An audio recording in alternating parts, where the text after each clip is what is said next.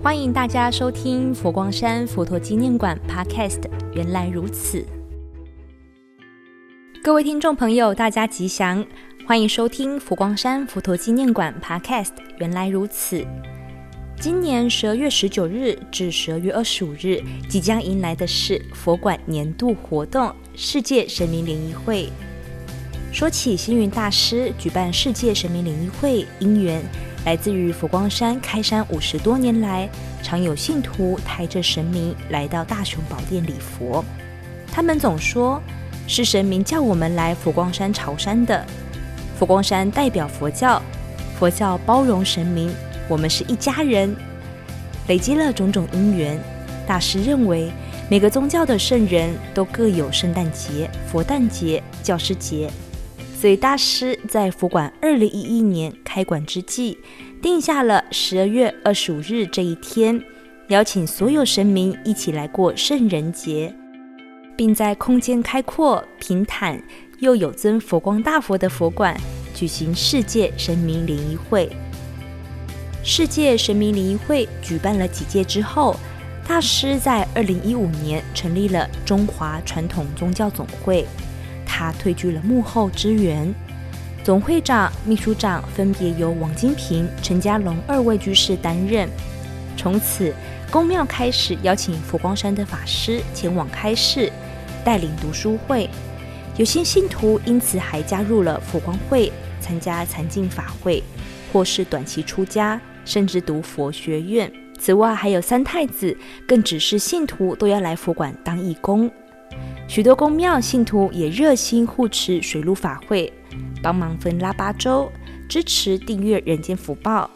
参加过世界神明联谊会的宫庙信众，改吃素食者也多有人在。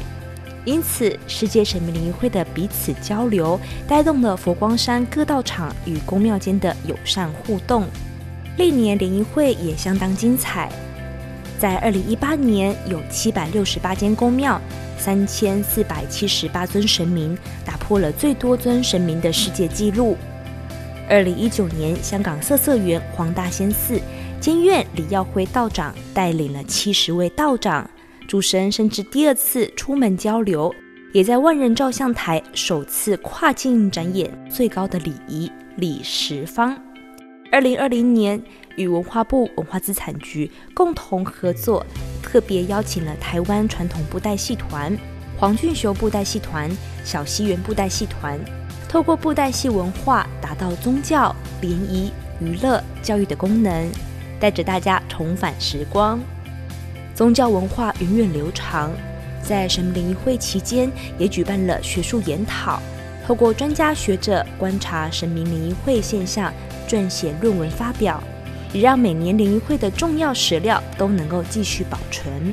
今年世界神明联谊会从十二月十九号起，每天将迎接来自各地的宫庙队伍。最受瞩目的莫过于在菩提广场上精湛的阵头表演。各家宫庙各显其自己的特色义阵，展现了传统的民间文化思维。这真的是非常不容易的机会，尤其是能够同时观赏到这么多家宫庙的演出。热爱正头文化的您，真的不容错过。当然，十二月二十五号当日，还有明花园歌仔戏演出《观音菩萨收大棚》，是集传统戏曲文化的美丽飨宴。世界神明联谊会从二零一一年开始，今年已经迈入了第十年，第十一次举办。每年的主题多元，既有国际化，也有本土化。星云大师曾说。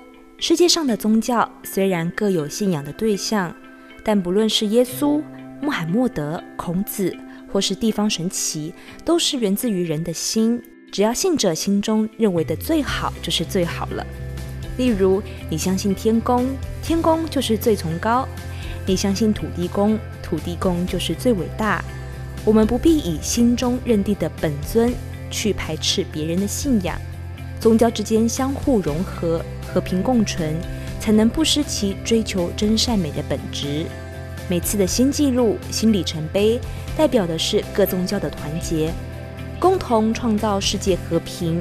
联合国教科文组织认为，宗教应该带动世界和平，签署和平协议。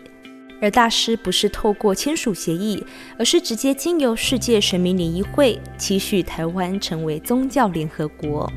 二零二一年世界神明联谊会十二月十九日至十二月二十五日盛大举行，诚挚的欢迎您一同防疫新生活，祈求国泰民安，大家保平安。